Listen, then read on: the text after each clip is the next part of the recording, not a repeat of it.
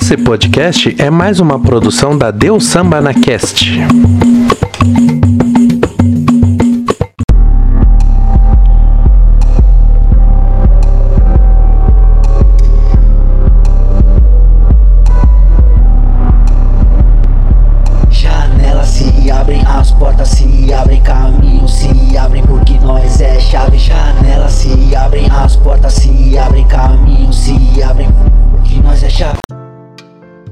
Olá, essa é mais uma brisa de responsa. Eu sou o Jimmy Borba e hoje nós vamos falar sobre tempo e acervo cultural com a excelente Dalila Borba, para variar um pouco, né?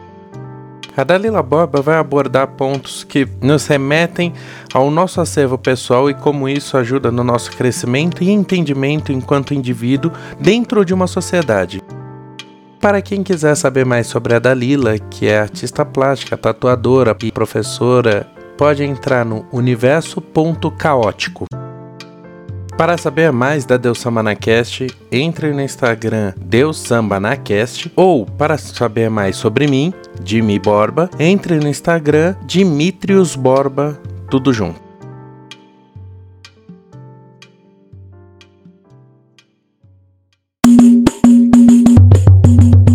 Você já ouviu falar da Deus Samba? A Deus Samba é a marca que surgiu em 2017 com o propósito de trabalhar elementos representativos e ilustrações da nossa cultura afro-brasileira, gerando a ideia de marca. O nome foi escolhido carinhosamente pela brasilidade com que soa o termo de forma positiva, onde tudo dá certo. Deus Samba. Sejam muito bem-vindos à marca de sua representatividade, em que tudo é feito com muita qualidade e conhecimento sobre assuntos que nos representam no dia a dia. A Deus Samba se encontra na Galeria Como Assim, na Praça Benedito Calixto 162, em Pinheiro, São Paulo. Funciona das 11 às 18 horas de segunda a sábado. Para quem não é de São Paulo, entre no site vistadeussamba.com.br ou também pode encontrar Deus Samba no Instagram pelo arroba use underline deu underline samba. Agora, bora pro texto.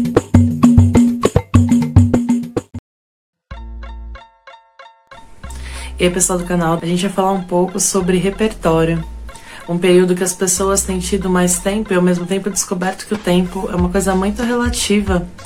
A gente pode usar esse tempo também para crescer e para ampliar um pouco do nosso repertório cultural. Repertório. O que é o repertório, né? É, eu tenho trabalhado então com Poetry Slam, é, são as poesias faladas, spoken word, a capacidade de cada pessoa de conseguir trazer para o mundo sensível suas experiências e suas vivências. E aí eu tô no meio de uma mudança, organizando de novamente minha estante, organizando por temas e trazendo aqui os assuntos que eu mais gosto. E o repertório eu sempre incentivo e faço com que os alunos é, tragam pro, diariamente suas vivências e que entendam o quanto eles são importantes no seu dia a dia. O quanto eles são importantes, suas histórias são importantes, sua biografia é de fato importante. Então, eu trago alguns livros aqui da minha estante que foram importantes para mim. Talvez o primeiro seja esse. Tá velho, surradinho, com a etiquetinha da segunda série C da professora Cristiane. Mas Poemas para Brincar, do José Paulo Paes. E talvez esse tenha sido um dos livros que mais me fez gostar de poesia na época. Ele começa com um poema que se chama Convite. Ele é um livro num formato. Agora, as edições mais recentes elas têm é, tamanhos menores, mas ele é num formato extremamente grande, assim, enorme. Mas esse primeiro poema ele diz: Convite. Poesia é brincar com palavras, como se brinca com bola, papagaio e peão. Só que bola, papagaio e peão, de tanto brincar, se gastam. As palavras não. Quanto mais se brinca com elas, mais, nova, mais novas ficam. Como a água do rio, que é água sempre nova, como cada dia que é sempre um novo dia. Vamos brincar de poesia? Bom, poesia para mim e dentro dos meus estudos para poder trazer essas propostas de aula do poetry slam é um dos pontos mais importantes porque é saber ser sensível, saber perceber o mundo e saber que às vezes dentro de um objeto pequeno aquilo tem muito mais do que só a pequenez do objeto. Várias coisas ao meu redor, é que agora não dá para mostrar porque ainda tô numa, numa Amazônia aqui. Mas vários objetos, eles trazem em si conversas sensíveis com o nosso dia a dia. Conversas que nos permitem e que são convites a de fato a gente entender que o mundo ele é além do que o simples objeto ou o livro antigo ou as coisas mais velhas. Dentro de todo o meu repertório foram coisas que cresceram comigo e que vieram de um jeito que poderiam me trazer conhecimento a respeito de vários assuntos, mas de pontos de vista diferentes. Quem nunca ouviu aquelas piadas a respeito de ah, leu, assistiu todos os Star Wars e ainda defende a ditadura, ou leu todo é fã de Harry Potter, mas apoia o é, mas é preconceituoso. São, porque são linguagens sensíveis e dentro do nosso repertório são coisas que despertam. Uma das coisas que mais me tocou no meu repertório, por exemplo, foi o filme Vida de Inseto o filme Vida de Inseto, ele conta então a história da, da formiguinha que é desastrada, que ele quer chamar a atenção da princesa várias vezes, e aí ele não consegue, é, dentro do, do comum, ser uma formiguinha atraente. E através da sua genialidade e atrapalheza, ele consegue unir todas as formigas para brigar contra um bando muito menor dos, dos outros insetos maiores, se não me engano, são as cigarras. Tudo isso faz com que a gente cresça no repertório. A leitura faz com que a gente cresça no repertório. A leitura é extremamente importante na vida e no desenvolvimento, tanto da criança quanto do adulto. Assim, a leitura, ela faz com que sempre a gente consiga crescer dentro dos assuntos. E quais são as suas temáticas favoritas para poder ampliar o seu repertório? Então, outro livro de extrema importância dentro do meu repertório é esse aqui. A Vida Como Ela É, do Nelson Rodrigues. Então eu já tinha mais ou menos uns 14, 15 anos, eu comecei a ler Nelson Rodrigues. E A Vida Como Ela É um livro muito pesado. Não só esse, porque tem várias edições com vários compilados da vida como ela é. Então, Nelson Rodrigues, ele é um autor, jornalista na época, e ele começa a contar fatos que acontecem naquela região e traz em diversas maneiras o dia a dia daquela sociedade naquele momento. Ele já é um livro para uma pessoa um pouco mais velha, pela linguagem, até pelas situações. Existem muitos crimes passionais em relação às relações humanas ali, as relações principalmente amorosas dessas pessoas. Nelson Rodrigues, A Vida Como Ela É, é parte aqui do meu repertório. E Acho que existem muitos outros livros, não à toa uma estante tão repleta, dividida por temas, então ali em cima não dá para vocês verem, mas eu trabalho um pouco com a parte artística, depois eu trago design, ilustração, propaganda e moda. É, a parte de ensino de desenho, de técnicas. E a gente pode ser, dentro dos nossos conhecimentos e dos nossos interesses, muito amplos. A gente não precisa consumir uma cultura que é só a nossa.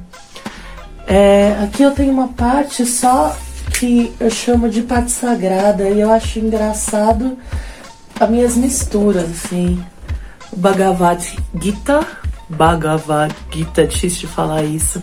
É um livro indiano, uma epopeia que conta que vai desenvolvendo conhecimentos a respeito dos deuses das entidades hindus. Junto com essa parte, eu tenho um pouco também da questão africana, mitologia africana, que conta histórias dos orixás de uma maneira bem lúdica, é bem interessante. Ele é bem, ele na verdade conta os conceitos de como cada entidade age, como cada entidade funciona dentro da mitologia africana. É, aqui nessa parte, eu chamo da parte da fantasia. Então ele vai desde as crônicas de Nárnia, Percy Jackson, ali do outro lado. Aqui são os livros que eu ainda não li. Todo Harry Potter, que também faz parte da minha formação, faz parte de como eu cresci e me interessei pelo, pelo repertório. Essa parte eu chamo de parte dolorida. São os livros mais realistas, então Herman Hesse, Quarto de Despejo, da Carolina Maria de Jesus, excelente livro. Também, quando a gente pensa numa literatura que ela não precisa ser formal, ela pode ser escrita como a gente é. Porque afinal de contas, nem todo mundo é igual. Aliás, ninguém é igual, né? Nem todo mundo que não é igual. Ninguém é igual. Então, ela traz a realidade dela escrita aqui em forma de diário, com a sua linguagem, com a sua, sua forma coloquial de falar. É excelente. Esse é um livro maravilhoso também para enriquecer o repertório, para a gente conhecer outras realidades, porque quase com certeza a maioria de nós que tem acesso a um canal de informação de YouTube, a Instagram, Facebook e que busca por conteúdo não passa pela realidade da Maria Carolina de Jesus. Ou pode ser um grande preconceito, porque dentro dessa cena do Islã, você tem pessoas que vieram muito marginalizadas, periféricas, e não marginalizadas e periféricas só naquele sentido da violência ou só na ignorância, como muitas vezes é a visão que a gente tem para esse lado, mas num sentido geral, marginalizados e periféricos, marginalizados, colocado à margem de uma sociedade, e periféricos colocado à volta do que é considerado o centro cultural, o centro de entretenimento, o centro de conhecimento. É, todas essas questões são levantadas quando a gente tem livros realistas como Quarto de Despejo. E aí, aqui embaixo ainda tá um, mais zoneado, mas eu tenho minhas referências de ilustração, de desenhos. Mas o que, que eu faço com tudo isso? O que, que eu faço com essa história de repertório? Produz. A gente produz muito pouco, a gente consome muito e a gente consome com baixa qualidade e produz muito pouco. Se for ver bem, a gente produz quase nada perto do tanto que a gente consome. Se eu for ver bem, dentre tantos livros e tantas aquisições, óbvio que feitas durante uma vida, o que eu produzi diante disso? E aí, a gente tem umas dicas aí. A primeira dica é produza, escreva ou dentro do que como melhor você consegue colocar para fora aquilo que te toca ou aquilo que você conhece. A maioria das pessoas vai ser através da escrita. Hoje a escrita, principalmente a mão, ela é um pouco mais difícil. A gente não tem o costume de escrever tanto, mas a gente pode falar. A gente tem smartphones e outros aparelhos que permitem que a gente grave o que a gente está pensando o conhecimento ele é produzido, fazer é uma forma de pensar. É, o meu jeito é através do desenho. Eu sou ilustradora, designer. E aí, muitas coisas que eu leio, eu trago um caderno de desenhos. Esse aqui é um pouco menos cheio.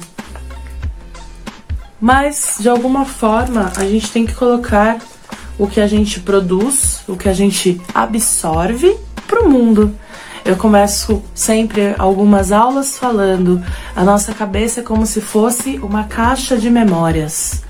Então, a gente vai lá, abre esse baú e guarda a nossa primeira festa de aniversário, o primeiro amor, o primeiro contato, as primeiras interações, a primeira decepção. A gente guarda várias decepções e vários amores e vários contatos e várias festas e aquilo abarrota nossa mente e a gente não se torna produtivo. Então o repertório ele é justamente o que nos dá ferramenta de ser produtivos. Só que quando a gente consome uma literatura mais formal, quando a gente consome, por exemplo, Jorge Amado, que tem uma linguagem popular, sim, mas ao mesmo tempo rebuscada, a gente acaba se sentindo intimidado porque a gente acha que não tem validade a gente escrever sobre o nosso dia a dia. Aquele é Jorge Amado, e aí ele fala de várias formas, ele fala sobre aquela realidade que é muito diferente da realidade de quarto de despejo, que é muito diferente da fantasia implementada no Harry Potter ou em algumas sagas que a gente assiste ou que a gente conhece. Mas tudo isso junto transforma e faz com que a gente tenha repertório para poder colocar para fora. Para quem gosta de música, uma dica que eu sempre dou é o Semicida. Em alguns momentos ele fala entrei na mente feito Jean Grey. É uma referência a um desenho, mas é uma referência que faz com que a gente entenda o que ele está querendo dizer ou outras formas de se colocar as nossas referências na nossa criação, na nossa cultura, na nossa música. Para quem já assistiu os vídeos do Curió, o quanto ele coloca ali as referências dele, da sua ancestralidade negra, indígena, e o quanto é necessário que uma criança, como a filha dele, consigam, através de absorver e reproduzir esse repertório, criar o seu próprio conteúdo. Esse vídeo é mais uma dica de que o tempo todo nós estamos consumindo. Mas o que vocês andam consumindo? Qual a qualidade do que a gente anda consumindo? E não só a questão da qualidade de conteúdo, mas a qualidade para que aquilo gere o nosso incômodo de colocar para fora, de criar, de produzir e de ser repertório para outras pessoas. Bom, pessoal, é uma reflexão é uma forma da gente pensar o que a gente consome, do que a gente e o que a gente pode produzir. Mas fica aí um convite para vocês: o que vocês andaram consumindo neste período em casa e o que vocês andam consumindo durante toda a sua trajetória, todo o que você, a gente anda consumindo durante toda a nossa trajetória, durante a nossa vida. Certo? Eu espero que vocês tenham uma ótima semana e até mais.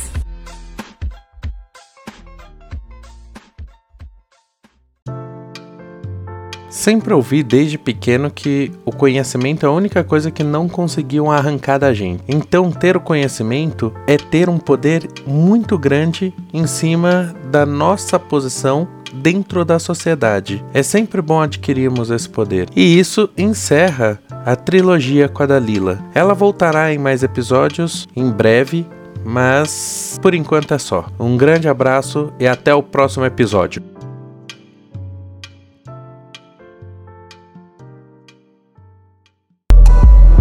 O episódio de hoje utilizou áudio de Batucada 3 Partido Alto, Tavi Júnior e Funk On Batalha da Aldeia.